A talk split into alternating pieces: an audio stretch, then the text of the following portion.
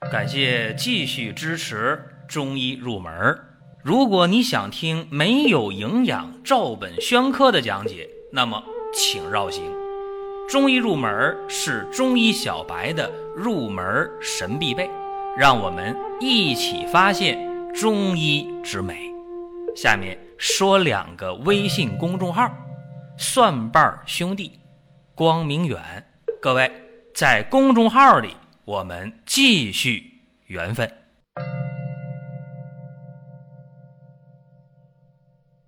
我们今天和大家讲正和正后的区别联系这个话题，有人会认为，哎，太专业了吧？这一般人能听懂吗？实质上啊，这个需要讲，非常有必要讲。为什么？就是因为初学者把正和正后。非常容易弄混，甚至呢，大家把这两个事儿弄得稀里糊涂的，所以啊，有必要讲。在讲之前，我先概括的说一下症和症候到底应该怎么办，应该怎么用。在过去啊，大家往往把症和症候混用，实质上我先明确一下，我认为啊，我个人认为，中医的精髓就一定要。旗帜鲜明的摆出来，那就是辨证论治、四诊合参、望闻问切的基础上，通过不同的症来进行不同的差异化的个体化的治疗。当然，有很多时候确实可以千人一方。大家说这不矛盾吗？你刚才还说辨证论治呢。如果说大家出现的症是一样的，当然可以千人一方，这个没有问题。另外，症是更规范的说法，症候在很多时候应该把它摒弃掉。我们用症来说明问题。症是什么呢？症就是证明的证啊，言字旁加个正反的正啊。何谓症呢？就是在某一阶段，对于所有的这些。病理现象的概括，这个就是症，也就是疾病到某一阶段了，或者某一类型的疾病在这个程度的时候，所有的病理现象给它概括起来，这个就叫症。也就是说呢，呃，发病的原因呐，发病的部位呀，疾病的性质啊，疾病的这个邪正关系呀等等吧，都在里边了。也就是说，这个症。是概括的非常非常全面的东西。那中医这个症啊，它能揭示疾病的本质，能够说明疾病治疗的方向，这都能说明。大家说那症状的症是怎么回事呢？这个我得说一下，就是病字框加一个正反的正，这是症状的症，对吧？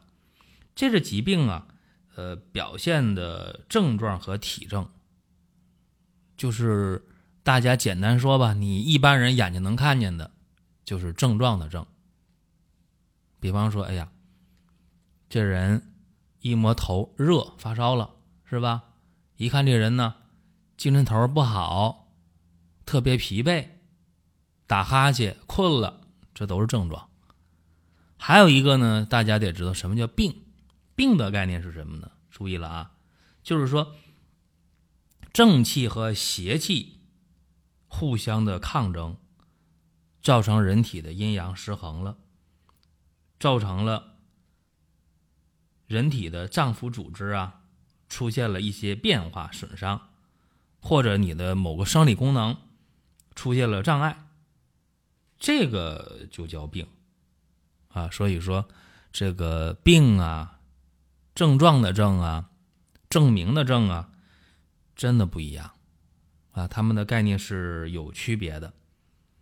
然后我们就说到辨证论治了。你经常说这中医辨证论治是精髓啊，那么什么叫辨证论治呢？就通过望闻问切、四诊合参，你收集到了这个一系列的这个资料，啊，这里边就能辨清楚啊发病原因呐、疾病的性质啊、发病的部位啊，啊，包括病势的走向啊，然后你做一个。综合的判断，就所有的症候吧都拿出来了，这叫症。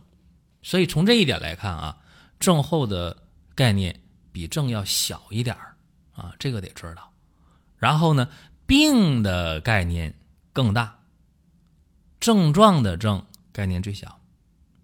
再给大家理一遍啊，因为我们是中医入门的节目，给初学者呀去一点启发，给大家呢领个路，帮大家呢走进中医的这个世界。所以再说一下啊，症状的症是一般能看见的最简单的一些疾病状态。那症候呢，就是外表能看到的，加上稍有专业知识能看到的。而这个证明的证、辨证论治的证，就是在疾病的发展过程或疾病的某一阶段，你能得到的所有病理信息，通过望问切得到所有病理信息的概括，这个就是言字旁的证。那病呢？病就是最大的概念。这样讲，不知道大家能不能听明白啊？那么咱回头说辩证，说论治，好吧？这个辩证，刚才我说了，通过望问切、四诊合参，你得到了一系列的资料啊，你知道了发病的原因了啊，知道了发病的部位了，知道了疾病的性质了，甚至呢，你知道了疾病的发展变化趋势，甚至知道以后能不能好，叫疾病的转归，哎，这叫辩证。这个辩证辩准了，下一步干嘛呀？那咱是为了看热闹吗？辩证为了看热闹吗？不是啊，辩证是为了论治，是为了治病。那么治疗也叫论治，是根据你辩证分析得到的结论，然后你去治疗。那咋治疗呢？要根据你的变得正，确立治疗的方法，根据治疗的确认方法选择用方，根据方子决定具体的用药。用更严谨的话讲，就是什么呢？这论治啊，就是因症立法，随法选方，据方施治。那么咱回头看啊，这辩证就是认识疾病、确定具体的症，言字旁的症；论治呢，是依据这个辩的症，言字旁的症，辩证的结果，确立什么呢？治疗方法。和处方用药。再具体解释呢，辩证是论治的前提和依据，论治呢是治疗疾病的手段和方法。当然了，通过论治也能检验辩证正确与否，是吧？这个有一句话，中医啊叫做以药测证，是吧？你药投下去了，你根据症选的药，药投下去无效，就说明。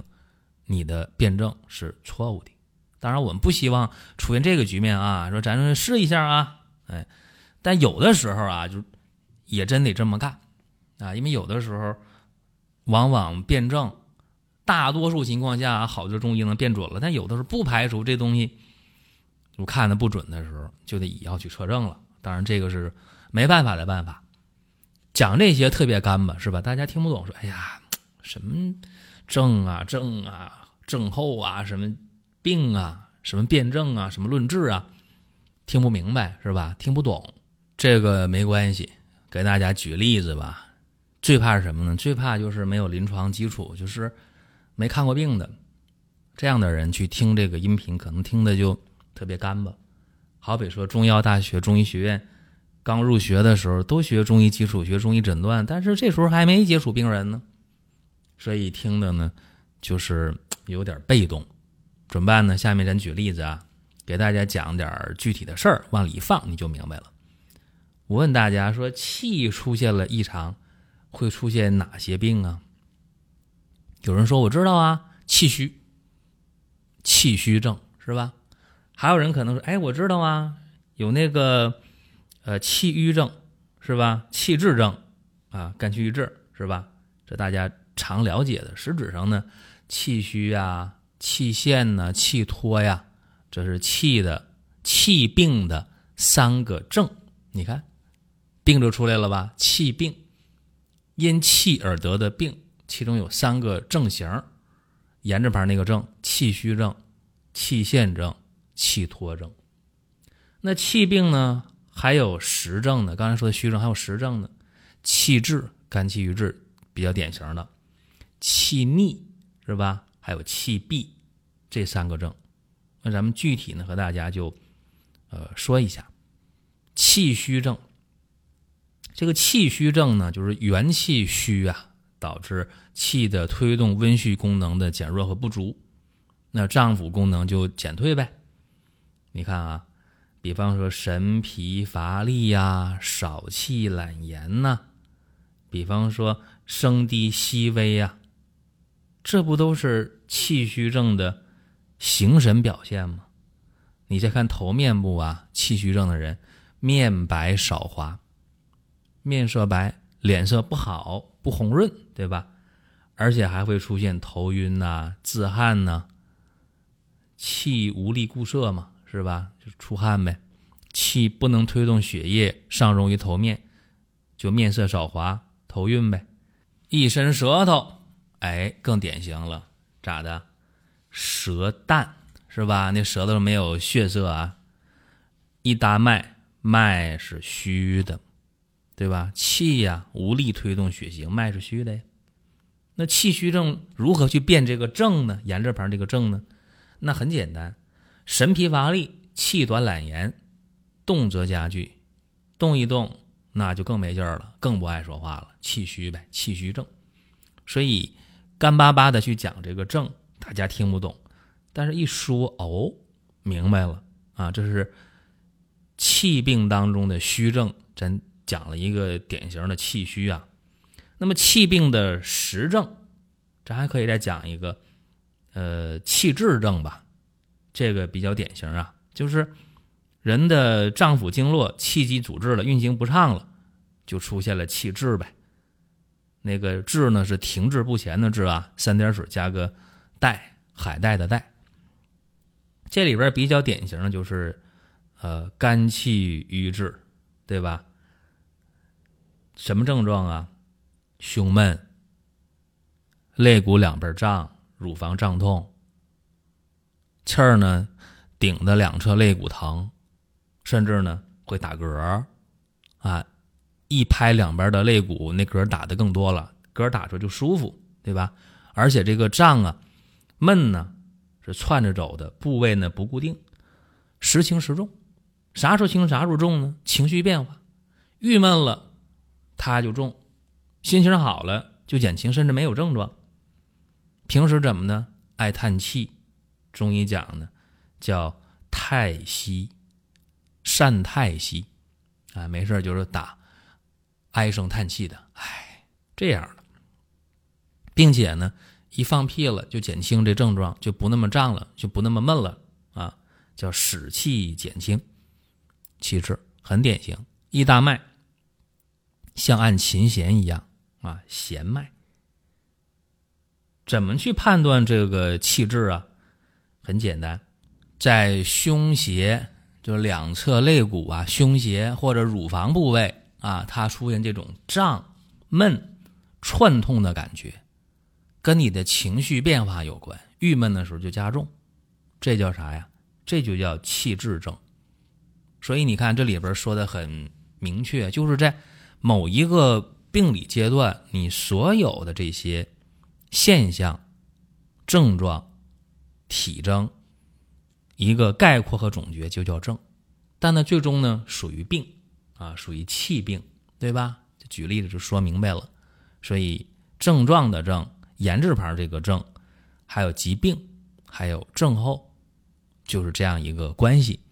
这是给初学者啊，咱们简单的举举例子，让大家有一个大概的了解。如果大家说，哎，这讲的还是比较干吧？没办法，有的时候，啊，我也希望这内容讲的更生动灵活。但有的时候确实可以给大家举出很多例子啊。有的时候理论性特别多的时候，这例子就不好举啊。也希望大家能谅解。各位还想听什么样内容？可以给我们留言互动，无论在音频平台还是在公众号。都可以和我们留言。好了，各位，今天的音频就到这儿，下一期接着聊。下面说两个微信公众号：蒜瓣兄弟。光明远。各位在公众号里，我们继续缘分。